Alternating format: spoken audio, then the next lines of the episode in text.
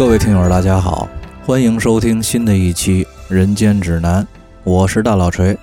咱们今天呢，还是继续咱们这个乱锤水浒的内容。上次啊，咱们说到这个宋江带领着清风山和对影山的人马，准备一起上梁山入伙。为了防止发生误会呢，自己就跟燕顺先行了半天，去梁山打个前站。在路上呢，巧遇了石勇，因为争座位啊，还差点跟石勇发生争执。误会解除之后呢，互相就说明了来意。宋江呢，同意带着石勇一起上山入伙。当宋江问起家里的情形的时候啊，石勇说并没有见到宋江的父亲。这个宋江听了呢，心里就开始犯嘀咕。石勇又说，这个四哥宋清还让他呀到白虎山宋太公家里找宋江，让他赶紧回家，并且呢写了一封书信给宋江带来。这个宋江接过信封来呀，见这信封是逆着封的，上头呢也并没有写着平安的字样。这个古人寄信啊，他有个规矩，如果是平安家书，那么信封上呢要写上平安两个字，这个信封的封口啊也要正着封。但是如果家里头有什么不顺当的事儿，就不会写平安的字样，并且呢这个封口要倒着封。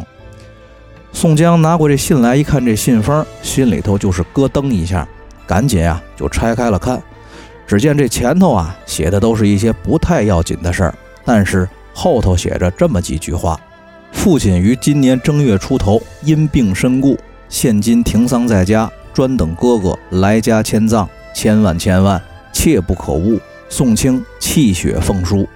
这宋江看完了信呀，那是放声痛哭，捶胸跺脚，鼻涕眼泪的，直骂自己不孝，哭着哭着又背过气儿去了。这燕顺跟石勇呢，两个人是一通抢救。又是抹擦前胸，捶打后背，连掐人中，又摁太阳穴的，才把这宋江给鼓得醒了。这俩人见宋江醒来啊，一个劲儿的劝他节哀顺变。宋江呢，哭丧着脸说道：“不是哥哥我撂挑子，我也是读过圣贤书的人。这个圣人有云：父母在，不远游。我这跑出来一年多了，心里头啊，一直惦记着家里头的老爹。”老人家临终的时候，我也没有在床前尽孝。如今他老人家故去了，我呀得马上回家奔丧。哥几个自己上山入伙吧。燕顺呢就劝着宋江说：“哥哥，您现在回去也是见不着老人家了，您呢先放宽心，咱们这儿的事儿都落了听，我陪您一起回家奔丧还不行吗？”这宋江呢就说道：“等咱这儿的事儿都办完了，那得耽误多少时间？不行。”我现在就得走，也等不了后边的众兄弟了。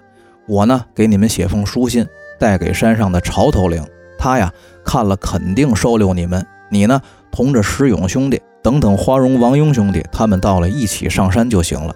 说着呢，宋江就问店家借了笔墨纸砚，一边哭着一边写了一封托付晁盖收留众人的书信。写完了呢，交给燕顺。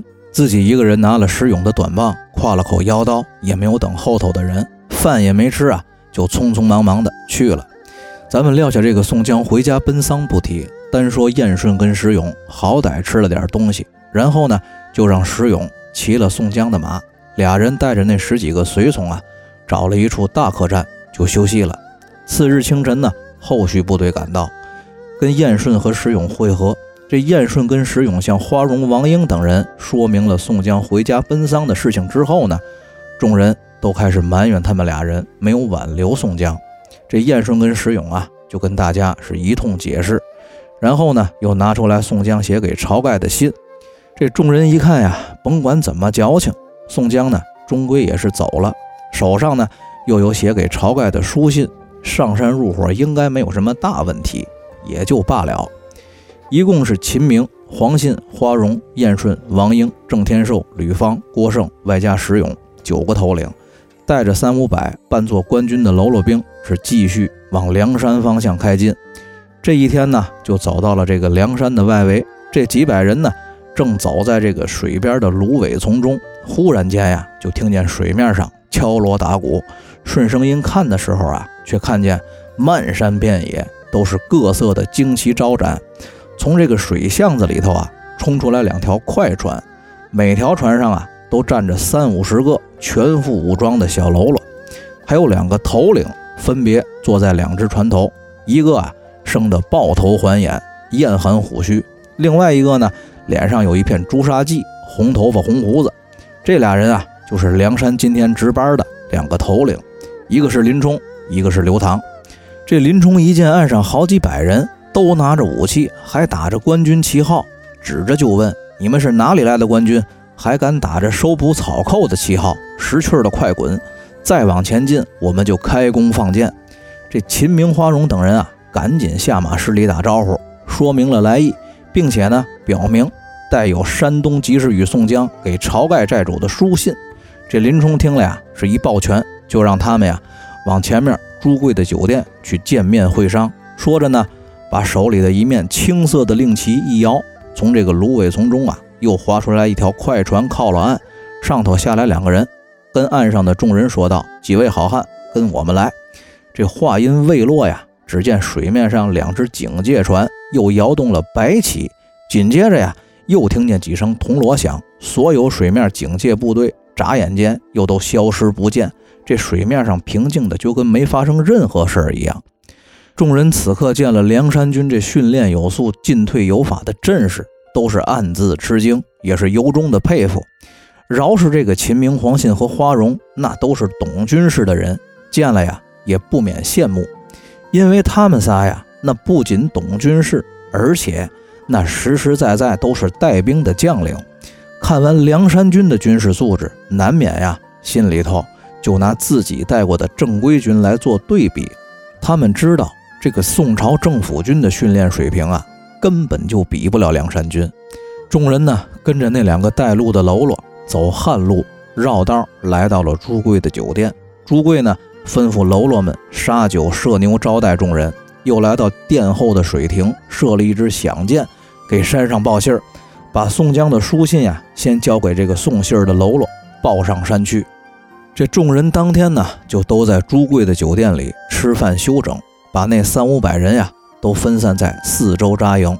第二天一早，梁山上的二号人物军师吴用亲自带了二三十只大船下山呀，来迎接秦明、花荣一行九人。这一阵寒暄之后，众人带领随行的三五百人马和家小上船，到这山下的金沙滩登岸。又有晁盖和山上的众头领带着全副的鼓乐，吹吹打打，在金沙滩迎接。到了山上的聚义厅，设了香案，众人呢行了入伙的礼仪，算上秦明、花荣一行九人啊，一共是二十一名头领。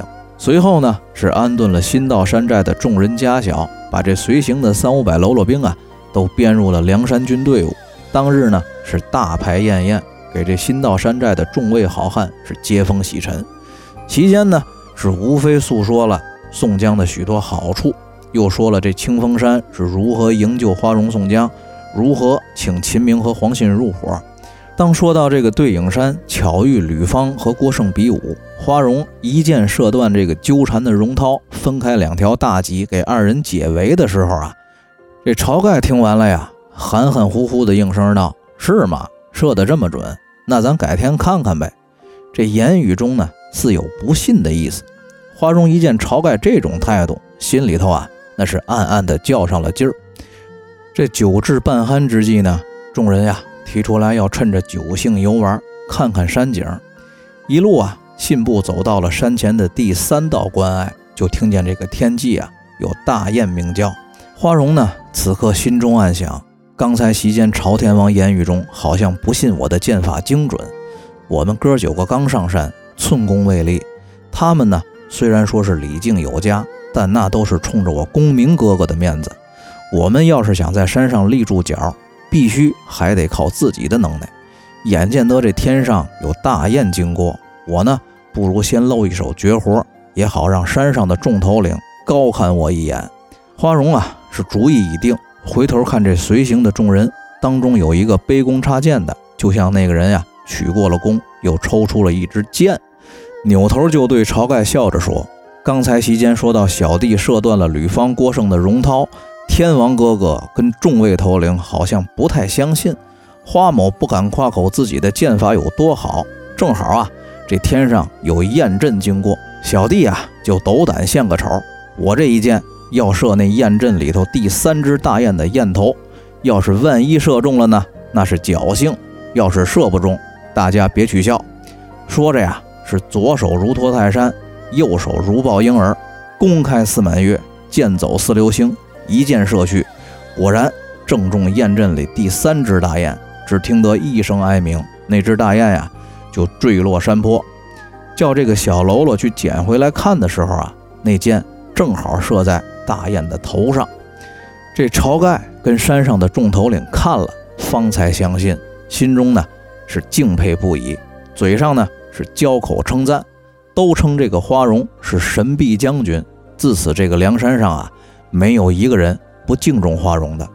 转过天来呢。山寨里头重新摆设酒宴，正式排定了座次。山上原有头领加上花荣一行九人，一共是二十一位寨主。这大事已定，山寨里头啊，又开始了新的一番忙碌：盖新房、造大船、构筑防御工事、打造盔甲兵器、强攻硬弩、整顿训练水陆部队，时刻准备着防御官军征讨。花开两朵。各表一枝，撂下这个梁山上忙活不提，单说这宋江啊，辞别了燕顺、石勇，是日夜兼程的往家里赶。好在这梁山坡跟郓城县都在这个冀州府的境内，路途呢并不太遥远。转天下午呢，就赶到了宋家庄的村口。一路上啊，走的是口干舌燥、腰酸腿疼，又怕白天进村啊被人发现，正好呢路过本村老张头的小酒馆。就进去歇歇脚，要碗水喝。这老张一看宋江面带凄容，眼圈里头啊还带着眼泪，就问道：“哎，老三，你这一走有一年多了吧？今儿回来不是好事儿吗？而且我听说你那案子好像已经过去了。哎，我怎么看着你脸色不太好，像是有什么不高兴的事儿呢？”宋江呢，抹着眼泪回答道：“张叔啊，您有所不知，我这官司倒不打紧，我这儿啊。”刚收着了我们家老四的信，说是家父故去了，我怎么能不伤心呢？这老张头听了宋江这个话，先是一愣，然后啊就笑着跟宋江说：“老三，你没事吧？谁跟你说你爹没了？这不我跟你爹还有东村你王大爷，我们老哥仨刚在我这儿喝的酒。你爸爸这走了，连半个时辰还没有呢。”这宋江听了这个话呀，是丈二和尚摸不着头脑，心里头疑惑。就拿出来这个书信啊，给老张头看。老张头看完了，心里明白这里头有事儿，就跟宋江说：“老三呀，我这么大岁数了，还能跟你说瞎话吗？反正你爸爸是真没死。不过呀，这里头有什么岔头，那我就不知道了。你呀，赶紧回家问你们家小四儿去吧。”宋江听了呀，心里头又寻思了一会儿，也大概心明白是怎么回事了。在这老张头的酒馆里等到了天黑，就辞别了老张头，趁夜赶回家来。这宋江到了自己家的庄院门口，看见门口啊是既没有门报，也没有办丧事的一应事物。这悲痛的心情虽然说是渐渐的平复，但是呢，愤怒的心情啊却是渐渐的强烈起来。此时呢，宋江看见自己家庄院门口只有几个自己家里的庄客，这众庄客看见宋江回来。都是起身施礼，叫三爷。宋江啊，马上就问几个庄客：“老太爷跟你们四爷都在吗？”当宋江在庄客的嘴里得知父亲安好，兄弟宋清在家之后呢，扔了手里的东西，就往自己家堂屋跑。宋清呢，正好听见了动静，迎出来跟宋江走了个对头，看见哥哥回来，扑通一声跪下就行礼。宋江这会儿看见兄弟宋清，那气就不打一处来，上去。不容宋清说话，抬手就是一个脖溜，说：“你这忤逆的畜生！咱爹他老人家好好的，你就咒他死！我收着你的信，哭死过去好几番。”宋江这正骂着呢，就看见这老宋头啊从屏风后头转出来，指着他说：“三儿啊，别骂你兄弟了，这事儿不赖小三儿。打你走了之后啊，我是天天的想你，这才让小四儿给你写信说我死了，好让你赶紧回来。”我又听说白虎山你孔大叔那块地面不太平，有好多占山为王的，怕你一时糊涂被人裹挟着入了伙，所以说呀，才拜托这个石勇给你送的信。从头到尾呀都是我的主意，你别怨小四儿。宋江听完了，这才消气儿，伸手扶起了宋清，又问父亲说：“我那官司怎么样了？我刚才听村头张大叔说，近来朝廷有特赦的旨意呢。”这宋江的父亲就说道：“之所以让你回来，就是因为朝廷最近立了太子，大赦天下，所有民间的刑事案件呀，都是减罪一等发落。本来该判死刑的，最多也就落个发配充军。所以说你这案子肯定不用偿命了，判个发配或者徒刑，咱都认了，好歹咱捡条命。”这宋江一听这个话，心说：“得，这不耽误事儿吗？”我当初杀了阎婆惜，就算没跑路，这官司打到衙门，最多也就判我个充军发配。合着我这跑路一年多，您费这么大劲把我折腾回来，还是落个充军发配。但是这个话呢，又没法跟老爹明说，只好又问父亲朱仝、雷横两位都头，后来还有没有来过家里？因为啊，只要这两位都头还在任，他这官司也好办。但是呢，他得到的答案却是朱仝。出差去了东京汴梁，雷横呢也不知道被差派到了什么地方。现在这县里呢是姓赵的亲兄弟两个当都头管事儿。这爷仨呢说了一会儿话，天色渐晚，庄上的庄客们呀都睡下了。宋江呢也正要去休息，忽然间呀就听见这庄外是一片人喊马嘶，前后门啊都乱起来，一片声的喊：“不要跑了，宋江！”这老宋头赶紧叫庄客搬梯子上墙看的时候啊，一见这外头都是火把，大概齐啊有百十来号人，为首的就是这本县新上任的两个都头，亲兄弟两个，一个叫赵德，一个叫赵能。一看这墙头上有人窥探，就高喊道：“老宋头，你要是识相，就把你们家老三交出来；你要是还敢藏他，我们把你这老头一起抓了送官。”这老宋头刚要抵赖不承认，就被这赵德呀给顶了回来，说有人傍晚在村头老张酒馆里看见了宋江，并且呀亲眼看见了宋江趁夜回家。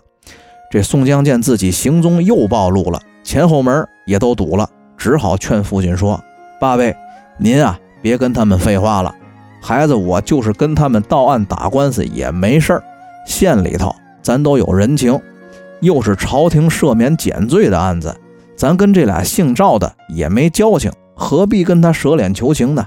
如今倒消停了，我也不用跑了，不然跑在江湖上，万一碰见那帮杀人放火的兄弟，被裹挟着入了伙，反倒见不着您了。现在啊，不如图个心里踏实，就算判我几年充军发配，反正啊，总有一天这官司满了，我还能回来种地，在您席前尽孝。